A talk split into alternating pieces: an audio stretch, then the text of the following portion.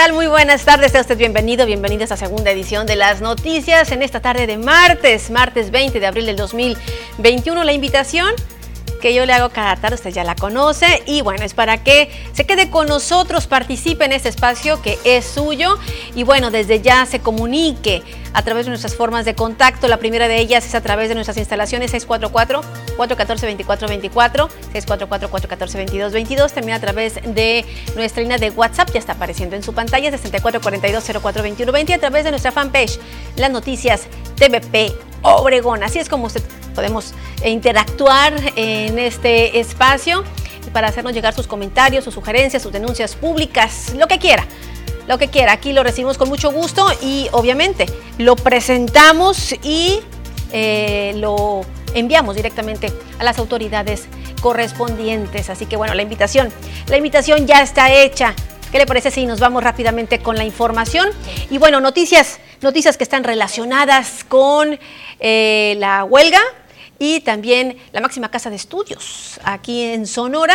Y bueno, finalmente, finalmente ayer por la tarde se dio a conocer que trabajadores académicos decidieron no poner las banderas rojinegras a las afueras de la Unison.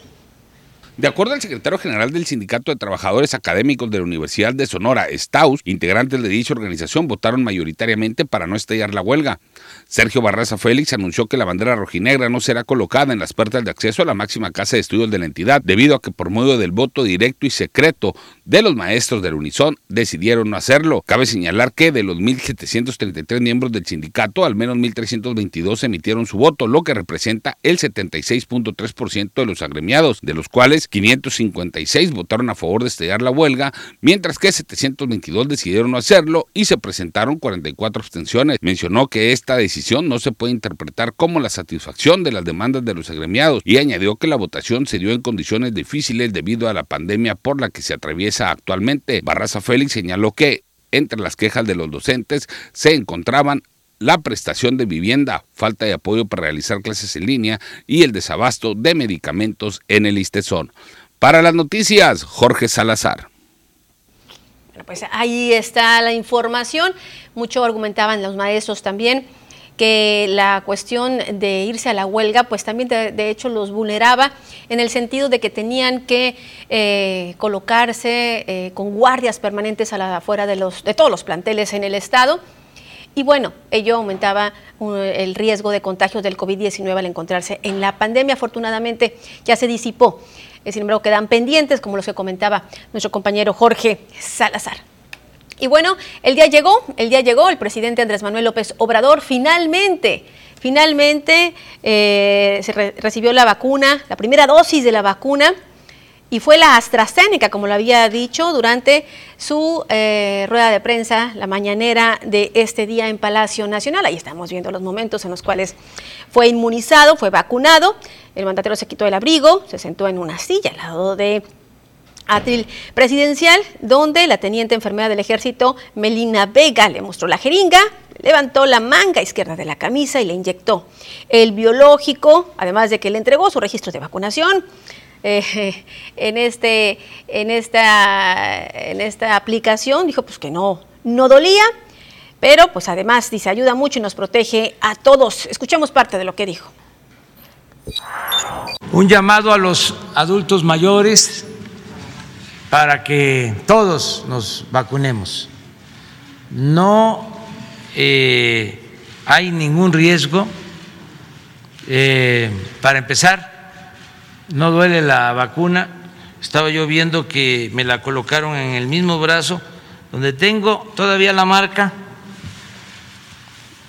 de, mire, de cuando estábamos niños que nos vacunaban. Dolor articular y bueno, el presidente, eh, el presidente de 67 años que recibió hoy la vacuna, dijo estar muy tranquilo y con cabeza fría y corazón caliente. Y tras la inoculación, promovió con que la, con que la enfermera que portaba guantes dice tiene las manos muy suaves. El presidente se refirió también se retiró de la conferencia de prensa para permanecer en observación durante 30 minutos por posibles efectos adversos como dolor en la zona de la inyección con más de 212 mil muertos y 2.3 millones de contagios confirmados México es actualmente el tercer país del mundo con mayor número de decesos después de Estados Unidos y Brasil y ha aplicado hasta ahora 14.3 millones de dosis de distintas farmacéuticas. Desde que llegaron las primeras dosis al país en diciembre del año pasado, el presidente afirmó que se vacunaría cuando le tocara por rango de edad y criticó duramente las llamadas vacunaciones VIP en otros países por ser mayor de 60 años y residir en el centro de eh, la Ciudad de México donde se ubica Palacio Nacional, a López Obrador le correspondía recibir su primera dosis a finales de marzo. Sin embargo, pues usted ya sabe, aplazó eh, este proceso, ya que sus médicos le dijeron que tenía suficientes anticuerpos de cuando estuvo enfermo de COVID-19 en enero pasado, durante dos semanas en las que suspendió por completo su agenda pública. Finalmente, el lunes confirmó que hoy se vacunaría en su tradicional rueda de prensa y con la AstraZeneca para demostrar que no hay riesgos y que las reacciones son normales. Y bueno, hay que señalar que a diferencia de otros países, México no ha puesto en duda en ningún momento la eficacia de la AstraZeneca, que se ha aplicado con normalidad a mayores de 60 años. El, también, el país también actualmente cuenta con dosis de la estadounidense Pfizer, la rusa Sputnik y la china Sinovac y CanSino. Si no se aplicaron la primera dosis, porque lo estaban pensando, cuando lleguen de nuevo al municipio para aplicar la segunda dosis, pueden aprovechar para que se apliquen la vacuna y protegernos todos. Bueno, pues ahí está, ahí está la vacunación, el día llegó. Y bueno, en otra información ya de carácter local, le comento que grupos ambientalistas de Sonora vieron con suma, con sumo agrado el hecho de eh, pues haberse aprobado eh, la norma donde el Estado pues ya se controlará la utilización de plásticos. Pamela Ibarra, dirigente del colectivo Cultura Verde informó que la puesta en marcha de dicha ley representa un paso importante para la implementación de nuevas medidas que tengan que ver con el cuidado del medio ambiente en Sonora. Por su parte, Aarón Montaño Duarte, integrante del colectivo, eh, del colectivo Reduce tu Huella, eh, manifestó pues también que están muy satisfechos y es que dijo, pues eh, esto repercutirá grandemente, sobre todo en los municipios más grandes de la entidad. Escuchamos parte de lo que dijeron. Es una muy buena noticia para el estado de Sonora, ya que esta ley pues nos va a ayudar pues más que nada a mitigar el, uso eh, pues del, plástico, ¿no? Mm, a reducir más que nada y, más que nada darle un mejor tratamiento, ¿no? Porque señala la ley eh, pues de que ya se va, se va separar dentro de los hogares, se va a exigir que se separen los residuos y a su vez pues esto va, va a lograr que no llegan a los rellenos sanitarios. Muy, satisfactorio por fin ver que el Congreso aprobó, sobre todo por unanimidad. Esto nos dice muchísimo. Sabemos que eh, los temas ambientales están en las agendas políticas de todos los partidos y, nos da mucho gusto, nos da muchísimo gusto. Además, eh, eh, escuché la noticia eh, en donde también eh, están hablando de lo que es la separación de residuos en el estado de Sonora, que va a ser obligatorio para todos aquellos municipios de más de 100 mil habitantes. Bueno, enhorabuena por más leyes como estas, pero que se apliquen. Esa es otra historia. Esperemos que, pues, esta sí, esta sí se aplique a cabalidad, que es lo que hace la diferencia. Y bueno, en torno también a la medida del padrón, el padrón de telefonía móvil con datos biométricos, esta eh, pues iniciativa que ya fue aprobada y que bueno entró en vigor el pasado sábado. Le comento que posturas encontradas ha tenido esta. Por un lado, el vicepresidente de Eficiencia Operativa de la Cámara Nacional de Comercio en Cajeme, Mauricio Bonilla Lup, informó que si bien es una disposición oficial y que será obligatoria a quienes contraten nuevas líneas telefónicas, pues son eh, las medidas biométricas y las que están en riesgo porque pues, no se pueden cambiar, a diferencia de una contraseña en un correo electrónico. En contraparte, el presidente de Canacintra, Julio Pablo Ruiz, se mostró a favor del uso de la tecnología para combatir la inseguridad en nuestro país, aunque acotó, acotó que se deberán cuidar las formas. Esto en referencia a que serán entidades privadas, es decir, las compañías telefónicas, quienes serán las encargadas de recabar la información biométrica, que básicamente viene siendo la huella digital, el rostro y también el iris de los ojos. Las, medidas biométricas son las que más, más eh, están en riesgo porque esas no se pueden cambiar. Ese es un problema de que pues uno entra a una página o cualquier situación tiene su password y contraseña y las puede cambiar. Aquí eh, los datos biométricos. Las tecnologías, debemos sacarle mejor provecho a las tecnologías, no, no le veo mayor problema. Este, hay mucha falsificación, hay muchas, muchas la, esta, aquí hemos tenido casos de, de, robo de entidades y de violaciones, si se acuerdan, algunos delitos en, en temas de transferencias eh, electrónicas de banco, este, hemos tenido cosas muy serias, entonces yo creo que eso es da certeza a muchas cosas. ¿Estamos de acuerdo? Sí, lo vemos positivo. Por lo pronto pues ya se han interpuesto varios amparos precisamente para evitar esta medida de la cual también falta definir pues los recursos para poderse implementar. Momento de hacer la primera pausa de este espacio regresando. Le tengo más.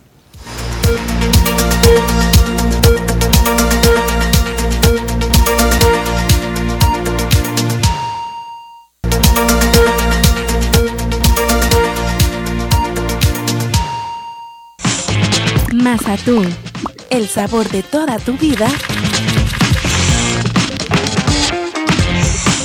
presenta. El otro día fui a casa de mi hermano y preparó una torta española, así como las que hacía mi abuelita. Y me recordó a ese sabor de toda mi vida, ya saben, lo que comíamos en la infancia. Así que le pregunté a mi hermano que si de dónde había sacado la receta y me dijo que del Facebook de Mazatún. Y así empecé a seguir a Mazatún en redes sociales y me sorprendió la cantidad de recetas que tienen con ese sabor de toda la vida. Si quieren más, tienen que entrar a mazatún.com para que vean todas las recetas que tienen ahí. Una delicia. Mazatún, el sabor de toda tu vida, presentó. Tiempo de ir al pronóstico del tiempo con Diana Zambrano.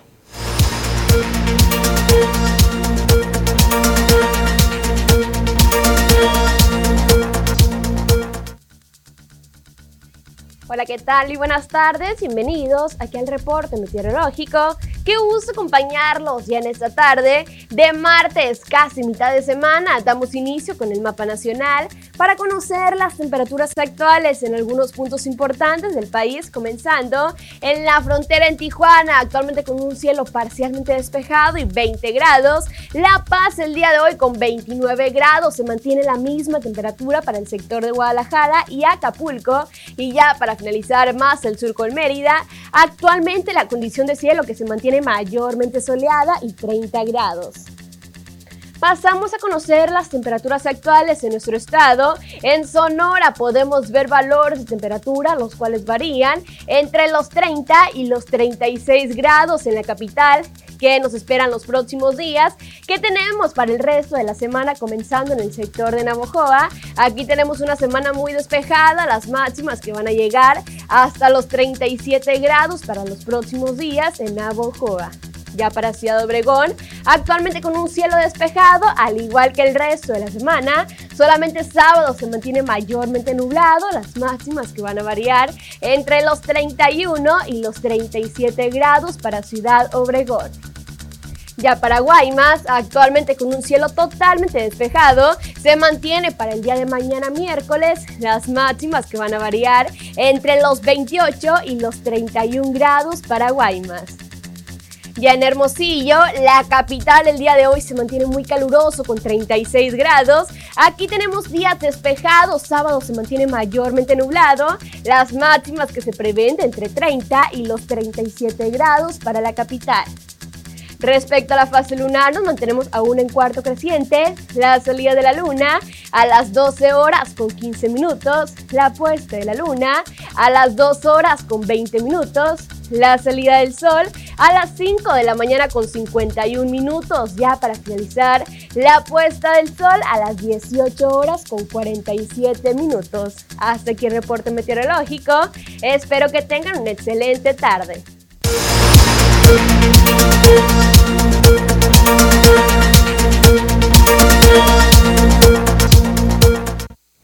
Tiempo, es tiempo de enlazarnos telefónicamente, en esta ocasión con nuestro compañero Joaquín Galás, quien precisamente acudió a la comunidad de Pitaña, la comunidad indígena de Pitaya. Muy buenas tardes, Joaquín. ¿Qué tal? Muy buenas tardes, Celeste. Buenas tardes a todo el auditorio. Fíjate que, como bien lo mencionas, el día de hoy nos trasladamos hacia la comunidad de Pitaya, eh, más bien al entronque de esa comunidad con la carretera federal. Ahí estaba pactada una reunión de autoridades yaquis con medios eh, de comunicación con el fin de dar a conocer la situación de sequía por la cual están atravesando y que varios sectores, sobre todo el productivo agrícola, ha estado señalando durante los últimos meses, durante las últimas semanas. En ese sentido, te comento que eh, previo a la cita, eh, los miembros de la tribu yaqui tuvieron una reunión con personal del INPI y aparentemente desistieron de hacer eh, esta reunión, ya no se presentaron en el lugar y bueno, eh, también te comento que el propio presidente Andrés Manuel López Obrador esta mañana, durante los primeros temas que tocó en la mañanera, en la ronda de preguntas, fue el tema de la sequía para este estado, en el cual pues señaló que por motivos de la pandemia, perdón, por motivos de la veda electoral, pues no podía dar a conocer eh, detalles de lo que se está haciendo con respecto a esto, ya que seguramente tendrá que ver con apoyos federales, tanto para productores agrícolas como ganaderos, ¿verdad?, que se están viendo afectados por esta sequía, pero sí se comprometió a dar más información el día de mañana, porque vamos a estar muy atentos y, y también, pues evidentemente, alguna promesa se habrá hecho durante el transcurso de la mañana y eso pues evitó que los miembros de la tribu yaqui de Pitaya se manifestaran este día y dieran a conocer su situación en torno a esta sequía, pues que está eh, verdaderamente golpeando la región. De hecho, por ahí ya circulan algunas imágenes de lo que es el vertedor de la presa Álvaro Obregón, ahí la cortina, donde se aprecia como en aquel, como aquel, en aquella ocasión, pues que el agua ya no llega precisamente a la cortina de, de la presa eh, y que bueno, se, muy seguramente tendrán que realizar alguna, algún tipo de acción de bombeo precisamente para seguir surtiendo de agua los canales que tenemos aquí en nuestra región y que sirven precisamente para los cultivos. Sí, una situación crítica en la que eh, se vive, ya el distrito de riego, ya las asociaciones diversas pues han estado proponiendo a las autoridades, específicamente de la Comisión Nacional del Agua, la redirección, eh, el redireccionar varios pozos a fin de poder extraer agua, entre otras medidas. Han estado presionando de alguna manera a la dependencia, de la cual aún no han tenido respuesta. Entonces, esperemos que obviamente conforme avanzan los días, pues pueda haber este diálogo entre las autoridades eh, del sector productivo y también las, eh, ahora sí que las instancias federales a fin de poder más, tener más certidumbre, ¿no? Eh, toda vez que pues ya se anunció pues que ya no va a haber este, los cultivos de verano, en el mayo pues la situación es. todavía aún más crítica, entonces bueno, esperemos que pues eso también venga aparejado a una mayor conciencia ciudadana en torno al cuidado del agua, digo, porque a todos, todos podemos hacer algo en la medida pues de nuestras posibilidades. Sí, claro, eh, Celeste, cabe señalarle al auditorio que en ningún momento se pone en riesgo el consumo humano, siempre es privilegiado por encima de cualquier otro sector, pero sí lo que están pidiendo, por ejemplo, en el Distrito de Riego, la autorización para reubicar pozos, eh, la batería, alguna una parte de la batería de pozos que tienen en todo el Valle del Yaqui, a fin de hacerlos más eficientes y a fin de que eh, puedan tener eh, una mayor disponibilidad de agua.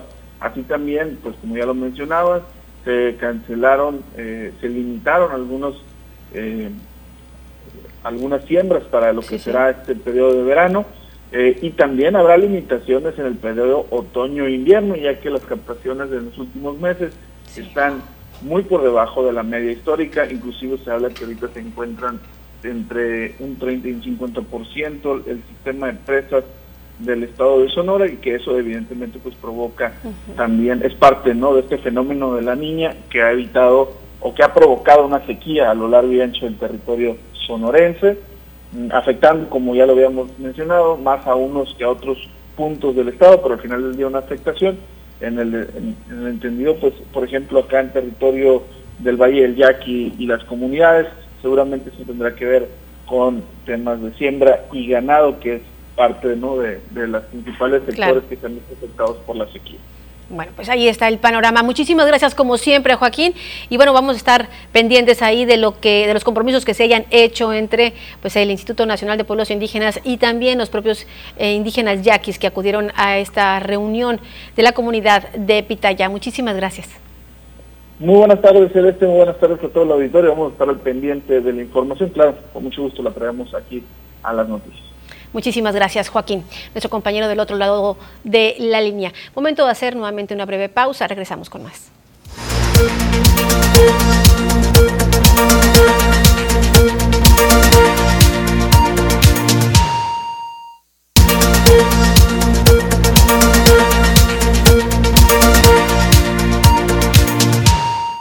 Gracias por sus comentarios, gracias por sus mensajes. Eh, nos están eh, comentando, dice, ojalá que pasen el reporte de Fuentes y Macetas, dice que limpien el escombro, dice, tiran mucha maleza y animales. Eh, gracias, Eduardo. Esto es en Esperanza, en la carretera internacional, frente a una empresa de chatarra, dice, entrando por la calle, por la colonia Leandro Valle. Ahí es lo que nos están llamando. Y bueno, también nos envían esta imagen.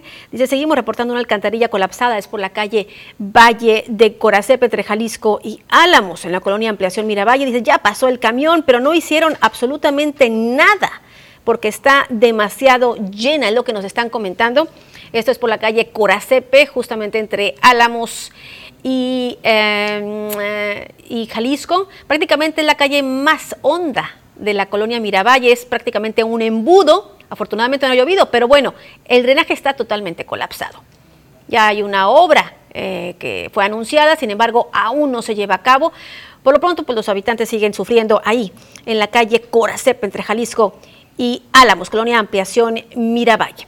Y bueno, también nos están reportando eh, otra alcantarilla colapsada esta, dice, es desde hace varios meses en la calle Garzas, entre Tucán y Antonio Cho, en la colonia Vez del Castillo. Ahí están las, las, aguas desbordándose, obviamente pura infección. Eh, otro de los mensajes que también nos han estado llegando es, eh, sigue sin agua el Panteón del Carmen, dice, hasta ya se robaron las llaves.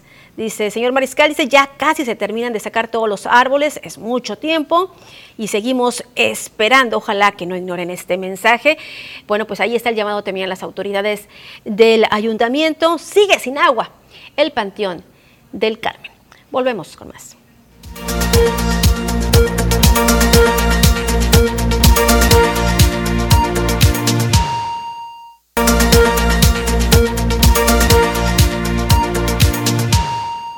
Tal como estaba programado, colectivos de búsqueda se unieron la tarde de ayer para exigir a las autoridades pues justicia por la desaparición, en este caso de varones. Y es que de acuerdo al colectivo de las rastreadoras de Ciudad Obregón, se estima que en Cajeme del 2017 a la fecha haya eh, más de 300 hombres desaparecidos. Ayer, ayer por la tarde, el colectivo o los manifestantes partieron desde la calle 5 de febrero hasta terminar eh, frente a las instalaciones de la Fiscalía de Justicia aquí en el sur de Sonora, no sin antes hacer una parada frente a Palacio Municipal. Eh, y bueno, ahí refirieron las cifras que le daba, más de 300 varones desaparecidos desde el 2017 a la fecha. Y bueno, eh, de mujeres se hablaba una cifra de 50 mujeres desaparecidas. Allí estuvo Juanita Aguirre, quien dijo que la convocatoria se hizo justamente en el aniversario de búsqueda de un familiar Ismael Angulo Serrano, quien justamente un 19 de abril del año pasado desapareció a las 8 de la mañana sin dejar ningún rastro. Ahí eh, otros de los señalamientos que hicieron las participantes fue la ineficiencia en las investigaciones de la, por parte de la autoridad. Dice quienes en vez de dar respuesta a los familiares, pues prefieren acudir a verlos para solicitar pistas o líneas de investigación sin realizar ellos mismos el trabajo de campo prácticamente, dijeron, pues son las familiares quienes deben de aportar la información. Escuchemos parte de lo que ahí se dijo. Claro que no hay nada que festejar, ¿no? Pero sí es mm, mi inconformidad. Se puede decir que es como una pregunta que yo le haré al presidente, que sí que me tiene para, para, para la respuesta de mi hermano que hoy se cumple un año, no nomás para mi hermano, para todos los familiares de mis compañeras que también tienen sus familiares un año, dos, dos años, meses, y pues hasta ahorita no ha habido una respuesta. Y lo mío fue, más que nada fue de que aquí en Obregón y en todas partes siempre hay marchas para las mujeres. Siempre la, la mujer, claro, se respeta, ¿no? Pero entonces esta vez quise que fuera una marcha para los hombres, porque los hombres también desaparecen. Ahí, ahí escuchábamos a la activista y hermana justamente de un desaparecido y es que hay que aclarar también que todos los colectivos coinciden en algo. Ellas no buscan culpables, no buscan castigo, no buscan investigación. Lo que único que buscan es encontrar los restos de sus seres queridos y obviamente ya brindarles la paz que ellas eh, requieren precisamente para poder cerrar el círculo de sufrimiento que obviamente deja la desaparición forzada de una persona, llámese hombre o mujer. Y bueno, vamos a otro orden de ideas, vamos a información relacionada con el COVID. El COVID-19, eh, ayer durante la última actualización, eh, durante la última actualización en nuestro país se reportaron 127 nuevas muertes por esta pandemia durante las últimas 24 horas para llegar a un total de 212.466 fallecimientos. Las autoridades sanitarias también registraron 1.308 nuevos contagios en el informe técnico para sumar 2.306.910. Con estos datos, México pues ya se posiciona como el tercer país en el mundo con más eh, fallecimientos, justo por detrás de eh, Estados Unidos y Brasil. No obstante, los datos reales eh, señalan, pues pueden ser mucho mayores, debido a que a finales de marzo el país pues se dio a conocer, registraba un exceso de mortalidad de casi 300 mil personas desde el inicio de la pandemia. Así que, bueno, estos son parte de la numeralia a nivel nacional. En, a nivel estatal le comento que la Secretaría de Salud en Sonora confirmaron 60 nuevos contagios en lo que viene siendo eh, la entidad y un fallecimiento. Este ocurrió aquí en el municipio de Cajeme. También se registraron, eh, bueno, los 60 eh, nuevos casos se registraron en 37 mujeres y 23 varones para sumar 71.790. De los contagios nuevos, 29 fueron en Hermosillo, 5 en Cajeme, otros 5 en Guatabampo, 4 en Guaymas, al igual que en Caborca, 3 en Navojoa, igual que en Nogales, 2 en Empalme, mientras que con un caso cada uno eh, estuvo Cananea, Rosario, San Río Colorado, Nacosari de García y uno más en Altar. Y, bueno, también le quiero eh, comentar que sobre esta información, eh, pues usted sabe, eh, se ha hablado acerca de los casos de COVID dentro del ayuntamiento de Cajeme y bueno, la incidencia en el ayuntamiento va a la baja, así lo manifestó el secretario Saúl Benítez, quien advirtió que el ser servidor público pues ha sido de alto riesgo de contagio de esta enfermedad al mantener un contacto constante con la ciudadanía. El funcionario detalló que si bien la incidencia va a la baja, no quiere decir que no haya contagios, indicó que por eh, lo menos en el área eh, que tiene a su cargo, tiene a dos personas que se encuentran en casa luego de dar positivo a COVID-19. A los burócratas, tanto del ayuntamiento como de paramunicipales, se les hizo un llamado para que conforme a lo establecido se sigan pues, manteniendo los cuidados y protocolos a fin de mantener sanitizadas sus áreas de trabajo, así como también evitar ponerse en riesgo de contagio al desarrollar este. Así que eh, interesante eh, eh, esta información. No se especificó cuántos casos en total se han presentado en el ayuntamiento, pero lo que se dijo es que va a la baja. Y lo que respecta a Secretaría, bueno, dos casos son los que actualmente se encuentran en casa. Y bueno, tras el cambio del semáforo amarillo a naranja, eh, pues se han suscitado varios cambios. Eh, luego de reunirse el comité COVID, el gabinete municipal COVID, pues se tomó dar la decisión de dar continuidad perdón, a las medidas de prevención. Van a continuar los filtros, esto para que se pueda reducir aún más la movilidad de los ciudadanos, priorizando los temas de desplazamiento en la ciudadanía, es decir, que sean nada más esenciales También el transporte público operará con un 50% en su capacidad, viajando los pasajeros en silencio y con el respectivo cubrebocas. Los taxis, los taxis solo deberá viajar el chofer y máximo dos usuarios por viaje. También se acordó la suspensión de la operación de los casinos, así como los antros, los bares, cantinas y boliches permanecerán abiertos siempre y cuando funcionen en modo restaurante con un aforo eh, máximo de 40% hasta las 10 de la noche. Los espectáculos masivos como conciertos y eventos deportivos, ojo, quedan suspendidos hasta nuevo aviso, en tanto que los eventos sociales operarán hasta las 12 de la noche con un 40% de aforo y un margen de apertura de 3 horas en lugares cerrados y 4 en abiertos. Los restaurantes deberán estar al 50% de su capacidad, sugiriéndose a los comensales que duren máximo 45 minutos hasta las 10 de la noche. Ya eh, para llevar van a poder aperturar eh, o seguir abiertos hasta las 12 eh, de la noche. Los centros comerciales, los tianguis, el 25% del aforo, obviamente cumpliendo todos con los protocolos.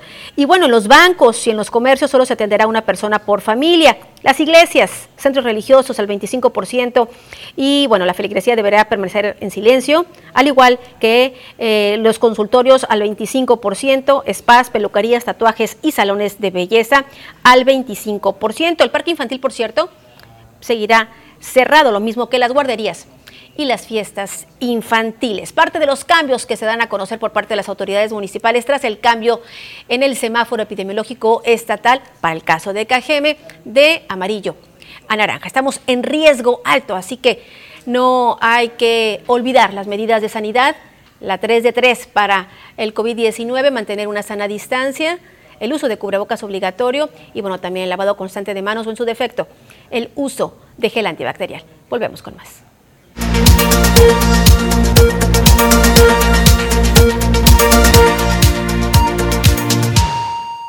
¿Qué tal amigos de las noticias? Bienvenidos a la información deportiva el día de hoy.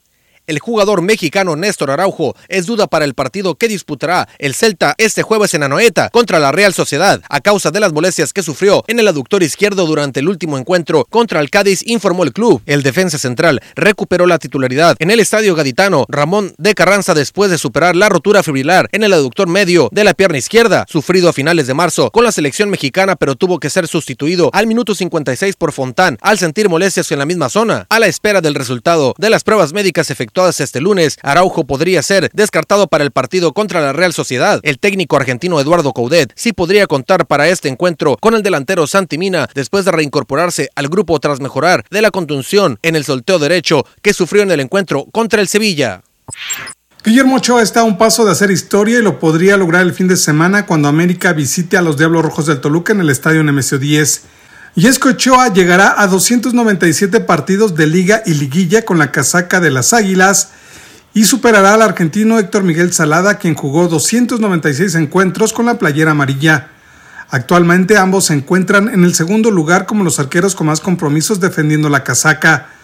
Pero Ochoa aún se encuentra lejos de Adrián Chávez, quien estuvo bajo los tres postes en un total de 358 partidos. Guillermo Ochoa está a solo un encuentro de superar a Celada y pronto podría alcanzar a Adrián Chávez. Robert Dante Siboldi tendrá la oportunidad de dirigir a su tercer equipo en la Liga MX después de asumir la dirección técnica de los Cholos de Tijuana. Las tres veces que salió fueron por problemas uno deportivo y dos extracancha. Cuando estuvo al frente de Santos Laguna después de ser campeón, dejó al equipo por diferencias con Gerardo Alcoba. Yo fui el jugador eh, afectado con los problemas recientes con el cuerpo técnico indirectamente los conflictos internos de ellos mismos me, afectan. Sobre reaccioné creyendo injusta determinada situación y asumiré mis consecuencias debido a esta sobrereacción. Después asumió la dirección técnica de Veracruz, pero después de 14 partidos disputados y no tener ninguna victoria renunció. No tuvimos la respuesta del sábado de los jugadores, por eso creemos que lo más conveniente es que nosotros demos un paso costado ahora para que Fidel tenga la posibilidad del resto del torneo de tomar decisiones. Mientras que en el Guardianes 2020 dejó la dirección técnica de Cruz Azul tras las críticas que recibió por parte de la directiva. Quiero comunicarles que después de analizar lo sucedido recientemente, tanto con mi familia como con mi cuerpo técnico, he decidido dar un paso al costado. Siboldi hoy tiene un nuevo reto en su carrera. Obviamente que, que me trajeron para, para rendir deportivamente, ¿no? Y está muy claro que, que no he tenido la participación que quisiera, eh, pero sí hay que dejar en claro que eh, siempre he dado lo mejor de mí buscando los objetivos que se plantean como grupo, porque al final de cuentas eso es lo que, lo que más importa, ¿no? Los, los temas individuales eh, son irrelevantes cuando perteneces a un grupo, entonces eh, tienes que buscar siempre estar en tu mejor nivel y aportar eh, el jardinero de Los Ángeles Dodgers, Mookie Betts, fue golpeado en el antebrazo derecho por un lanzamiento del taponero de los marineros de Seattle, Rafael Montero, en la novena entrada del juego de lunes por la noche, y el manager Dave Roberts de los Dodgers de Los Ángeles dijo que Mookie Betts tendría algunas pruebas en su brazo y que no estaba seguro de su disponibilidad para el martes. El jardinero recibió un golpe y puso la carrera del empate en la segunda entrada con un out, pero Corey Seager batió para un doble play y así terminó el juego. Montero registró su tercer salvamento cuando el equipo de Seattle le propinó a los Dodgers su segunda derrota consecutiva la primera vez en la joven temporada en la que los Dodgers de Los Ángeles pierden dos juegos consecutivos. Dave Roberts también dijo que el jardinero Cody Bellinger está viajando con el equipo de los Dodgers de Los Ángeles y aumentando su actividad en el béisbol. Roberts dijo que Bellinger hizo un trote ligero y fildió y realizó algunos swings antes del partido de lunes. Bellinger ha estado fuera desde el 5 de abril, con lo que originalmente se diagnosticó como un moretón en la pantorrilla. En una exploración reciente reveló que tiene una pequeña fractura en el peroné izquierdo.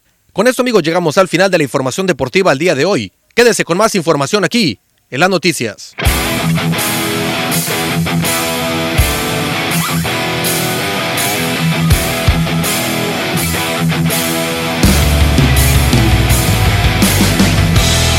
Jóvenes Políticos Sonora continúa con la campaña, con su programa internacional de menstruación en las calles, programa Menstruación Digna, el cual busca recolectar artículos de higiene femenina, toallas sanitarias, tampones, copas menstruales, entre otros, para jóvenes y mujeres en condición vulnerable en Cajeme, una iniciativa mundial que se está haciendo o que está siendo replicada en cada una de las sedes o delegaciones donde el organismo tiene incidencia, como lo es el caso de Cajeme.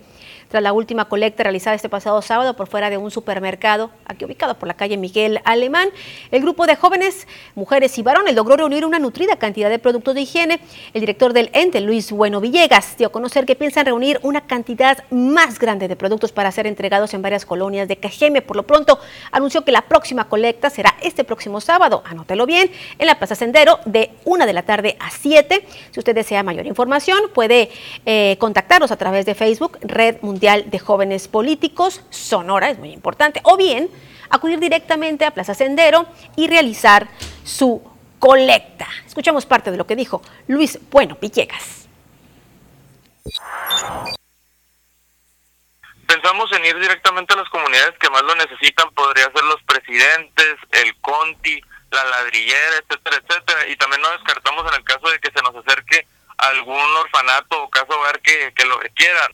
Este proyecto es liderado por mujeres, pero lo importante aquí es que también nosotros como varones tener esa sensibilidad con esta clase de temas, perderle el tabú y saber que son problemáticas que no se platican, son problemáticas que existen y que muchas damas en situación de calle lidian con, con, con la necesidad de requerir esta clase de artículos y nadie se preocupa por ellas. Siguiendo con temas políticos, le comento que el candidato de la Alianza Va por Sonora anunció un plan de reactivación en donde se contemplan temas como la educación, economía, y seguridad como ejes prioritarios para rescatar, señaló a la entidad del olvido de la Federación. Ernesto Gándara Camú aseguró tener un proyecto grande para rescatar a la entidad, darle mejor calidad de vida a sus habitantes y garantizar que se convierta en el motor de crecimiento. El candidato explicó que se requiere de administraciones públicas comprometidas con las causas ciudadanas, que abonen y no resten y, bueno, sobre todo que tengan bien definidos los trazos para recuperar lo que se ha perdido. Por su parte, el candidato de Movimiento Ciudadano eh, realizó un recorrido por el municipio de Navojoa, donde eh, o bueno, en el cual eh, platicó con algunos comerciantes, quienes le hablaron sobre la necesidad de recuperar la seguridad y reactivar la economía. Ricardo Buscastelo ahí compartió que para lograr dichos objetivos procurará que los uniformes escolares sean confeccionados en la llamada Perla del Mayo, en Abojoa, y que las obras que se realicen pues las lleven a cabo empresarios de la localidad. Finalmente comentó que en materia de seguridad las autoridades se enfrentarán con carácter al crimen organizado y entre los planes está priorizar el fortalecimiento de los cuerpos policíacos. Y bueno, en otro orden de ideas, esta mañana se realizó por parte del aspirante a, la candidatura eh, del PES, el partido eh, del PES en, Sonora, eh, de Rosendo Arrayales Terán, presentó su planilla de regidores, la cual está conformada por hombres, por mujeres. entre ellos se encuentra Rodrigo González, activista y docente, que precisamente la semana pasada le señalábamos, estaba en búsqueda precisamente de las firmas para poder eh, registrarse como candidato independiente. También la acompaña la síndica María Dolores Retes, bueno, quien aspira a ser, a ser síndica. Bueno, personas que se han trabajado en proyectos sociales, culturales, eh, personas eh, con antecedentes de trabajo en la comunidad. Eh, y tras mencionar que pues, no podía extenderse, pues aún está como aspirante, Rosendo Rayales dijo que era una planilla muy diversa, hecha con mucho sentido social y honestidad y que trabajarán muy duro para llevar a Cajeme el gobierno que se merecen. Ahí estuvo Rodrigo González, quien dijo que él acompañará a Rosendo se suma porque cree en el proyecto de, él y que es muy parecido al suyo, el que buscaba. Y bueno, esperan, dijo, eh, que puedan contar con el apoyo de la población dijo la chiquillada, la chiquillada ya creció, ahora somos eh, maduros, responsables y bueno, representamos a un sector muy numeroso, dijo, de la población. Esto fue parte de lo que se dijo hoy en esta rueda de prensa que fue ofrecida en la Plaza Álvaro Obregón justo frente a Palacio Municipal. Y bueno, usted sabe, ya eh, está organizado un debate entre el sector, eh, los sectores comerciales, los sectores empresariales, los sectores productivos del sur de Sonora y también medios de comunicación, obviamente TVP también es organizador. Y bueno, sobre este debate habló el presidente de Canacintra. Afirmó que promoverán, dice, el voto en contra de quienes no acudan a este debate, porque se requiere, dijo, que se hagan debates en el sur de Sonora, no nada más en Hermosillo. Como un ejercicio sano y necesario, calificó el presidente de Canacintra en Cajeme, Julio Pablo Ruiz, el que las y los candidatos a la gubernatura participen en un debate en el sur de Sonora. Punto importante, manifestó, es que quienes lo hagan confronten y discutan sus propuestas de manera clara e inteligente y en un marco de respeto. Esto ante el debate programado para el 5 de mayo en la localidad, organizado por cámaras y medios de comunicación. Que no vayan a chafiar ahí con sombrerazos y con hacernos perder el tiempo. Creo que le dedicamos mucho tiempo, esfuerzo y en algunos casos hasta dinero al estar con ellos como para que pues salgan con una tontería ahí mediática peleándose, golpeándose, en vez de decirnos qué es lo que van a hacer con la rifa del tigre, porque tanto lo municipal como lo estatal queda clarísimo que el que llegue tiene muchas ganas de hacer algo porque están las cosas bien delicadas en todo sentido. Pablo Ruiz mencionó que muchas de las peticiones que tienen como sector se relacionan al contexto de abandono que ha tenido el sur de Sonora por muchos años. Destacó que es una cuestión de voluntad el acudir y debatir en el sur de Sonora, donde se concentra la mayor población en la entidad, así como también de mayor marginación, al grado de que hay municipios que presentan pobreza extrema. Por supuesto que es importante, nosotros no aguantamos más, o sea, tienen que venir al sur de Sonora y tienen que dar la cara y les vamos a exigir, porque es un tema de la organización, de, al menos los de Cajeme, les vamos a exigir que nos cumplan. Y si no, los vamos a denunciar. Todos les vamos a hacer bullying al que no vaya y vamos a promover el voto en contra del que no vaya. Así de simple, así de sencillo. perdón, no le vamos a hacer bullying porque a lo mejor ganan. Con edición de Monedra Camontes informó para las noticias TVP, María Celeste Rivera. Bueno, pues ahí está el presidente de Canacintra, Julio Pablo Ruiz, eh, haciendo la invitación, ahora sí que a su, a su estilo, a los diferentes candidatos, que todavía faltan algunos eh, por confirmar. Estamos hablando del debate, a, el debate que se está planeando para este 5 de mayo con candidatos y candidatas también, porque también hay una candidata a la gubernatura de Sonora. Esperemos que todos obviamente puedan estar ahí para que puedan hacer sus propuestas y en temáticas que obviamente competen al sur de Sonora. Usted sabe, donde vivimos y que se requiere. Y bueno, con esta información llegamos al término de esta segunda edición de las noticias. Usted lo espero mañana miércoles, que de semana en punto de las 2 de la tarde para seguir informando. Hasta entonces y por favor, cuídense mucho.